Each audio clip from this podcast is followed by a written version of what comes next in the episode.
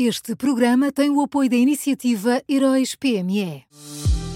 Já são conhecidos os semifinalistas da sexta edição dos Heróis PME. Chegou a hora de partilhar a sua opinião. Vote já na sua história favorita em heróispme.pt e ajude a selecionar os finalistas de cada categoria. Tem até ao dia 19 de maio. Esta é uma iniciativa Unit Consulting.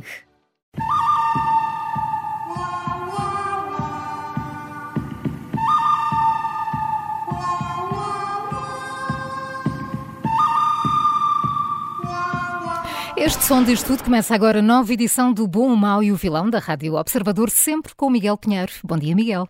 Bom dia. Olá, Miguel. Quem é o bom de hoje, desta sexta-feira? Olha, o, o, bom de hoje é a Igreja. Uh, os bispos portugueses estiveram reunidos esta semana uh, e ontem foram apresentadas duas conclusões que são, são importantes, uh, duas conclusões deste, deste encontro da Conferência Episcopal Portuguesa.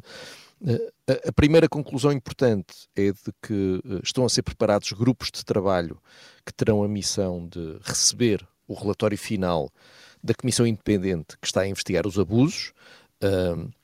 e essas, esse, esses grupos de trabalho, além de receberem o relatório, vão, vão estudá-lo, vão, vão também avaliar uh, a implementação das, das sugestões e recomendações da Comissão e uh, realmente é fundamental que o relatório não seja simplesmente metido numa gaveta.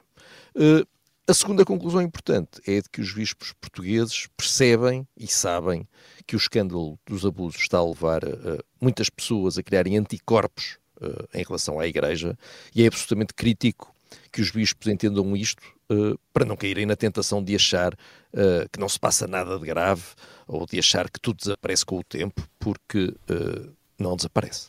Pois, e, e, ainda recentemente vimos posições na Igreja dúbias, isto é, não, dá a ideia que não estão todos alinhados em relação à gravidade disto, não é?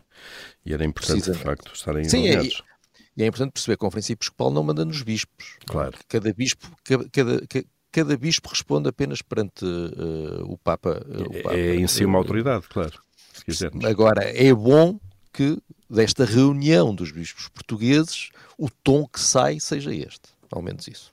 Miguel, e quem é o mau?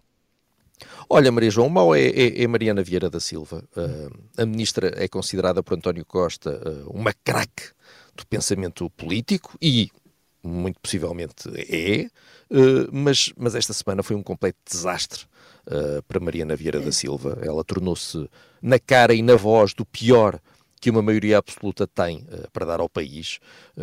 primeiro, a ministra reagiu de forma desastrada Há notícia de que contratou uh, um Jotinha do PS para o seu gabinete. Uh, Mariana Vieira da Silva teve a coragem de dizer, e vou citá-la, que a filiação partidária no Partido Socialista nunca foi um critério de recrutamento para gabinetes do governo, e é preciso mesmo muita coragem para dizer isto, até porque toda a gente acha até normal, obviamente, quem é que, quem é que há de trabalhar num gabinete com uma ministra? Há de ser alguém eh, com afinidades políticas eh, e até partidárias com a ministra, mas a ministra dizer isto é sinal de que sente que pode dizer qualquer coisa.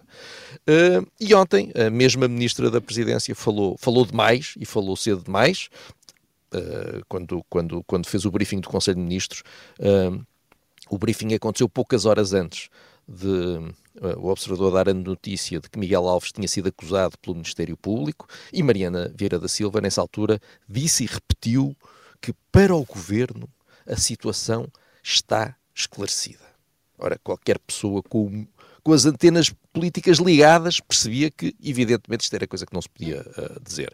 Uh, mas a ministra ainda disse pior, porque uh, ao tentar dar uma lição aos jornalistas, Marina Vieira da Silva um bocadinho aquele tom de alguma soberba que é problemático. Mas, enfim, estava a tentar dar uma lição aos jornalistas mais uma vez, numa altura em que Miguel Alves era apenas arguído, e então recomendou-lhes que fossem ler os comunicados antigos do Primeiro-Ministro uh, uh, sobre outras saídas do governo, uh, de onde se concluía que a linha vermelha para deixar o Executivo era alguém ser acusado, lá está, pelo Ministério Público. Ora, pouco depois, a acusação chegou mesmo e, perante as declarações de Mariana Vieira da Silva, já, já não havia recuo possível. e eu acho que Mariana Vieira da Silva precisa de ou de um período de férias ou de um período de reflexão. Acho que baixar aqui um baixar aqui um bocadinho uh, o grau de intensidade política e refletir um bocadinho sobre a forma como quer reagir uh, a futuras polémicas. Vai haver muitas polémicas nos próximos anos, é normal que haja. Uh, ela é uma das ministras mais poderosas do governo, vai ter que dar a cara muitas vezes e, e acho que tem que pensar um bocadinho sobre o tom que quer adotar e o tipo de coisa que quer dizer. Eh, o ideal mesmo era o governo mudar de práticas, não é? E da forma como uh, reage ou não se expõe a, este, a, estes casos. Mas enfim, de facto foi uma sequência. Eu não iria tão longe. Ah, pois já, tu não, não és nada otimista, tu, Miguel. Atenção, então, estas coisas acontecem a todos, não é? Claro. Aquela expressão, há dias de manhã em que uma pessoa à tarde não pode sair à noite. Isso. Realmente, uh, ontem foi um dia desses para, para Mariana Vieira da Silva. Foi, então... uma, foi a semana terrível. Uh, Miguel, e quem é o vilão? Olha, o, o vilão só, só poderia ser uh, António Costa num dia destes. Miguel Alves é agora ex-secretário de Estado adjunto, mas António Costa ainda é e vai ser durante muitos anos uh, primeiro-ministro uh, e por isso uh, tem explicações para dar aos eleitores deste, deste caso todo. nós já percebemos, até porque ele o disse, e aliás já, já o gabinete do Primeiro-Ministro já tinha dito ao Observador no fim de semana, já sabemos que António Costa sabia, conhecia a situação de Miguel Alves, sabia que ele era arguído em dois processos quando convidou uh, para o governo, mas agora convém perceber uh, melhor porque é que, mesmo assim, mesmo sabendo isso, António Costa insistiu em levá-lo para o seu braço direito. Uh, António Costa conhecia com detalhe o que estava em causa em cada um dos processos foi fazer perguntas, foi se informar. Ele ouviu e achou boas as explicações de Miguel Alves para o caso, nomeadamente aquela em que dizia estar a ser perseguido uh, politicamente por ser de caminha. António Costa achou que Miguel Alves geriu bem o dinheiro público ao entregar 300 mil euros a uma empresa por um pavilhão uh, que ainda é um fantasma. António Costa achou corretas as relações entre a Câmara de Caminha, liderada por Miguel Alves, e a empresa da mulher do histórico uh, socialista Joaquim Couto. Uh, eu acho que era, era, era importante nós termos respostas para, para estas perguntas, uh, para percebermos se António Costa foi apenas imprudente ou se, uh, outra hipótese, já se deixou deslumbrar pelo enorme poder que lhe dá a maioria absoluta, se acha que pode uh, fazer qualquer coisa.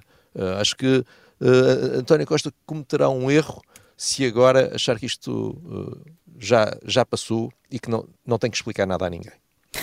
Vamos então olhar para o resumo bom desta sexta-feira. A Igreja, o mal Mariana Vieira da Silva e o vilão de hoje é António Costa. Foram estas escolhas do Miguel Pinheiro.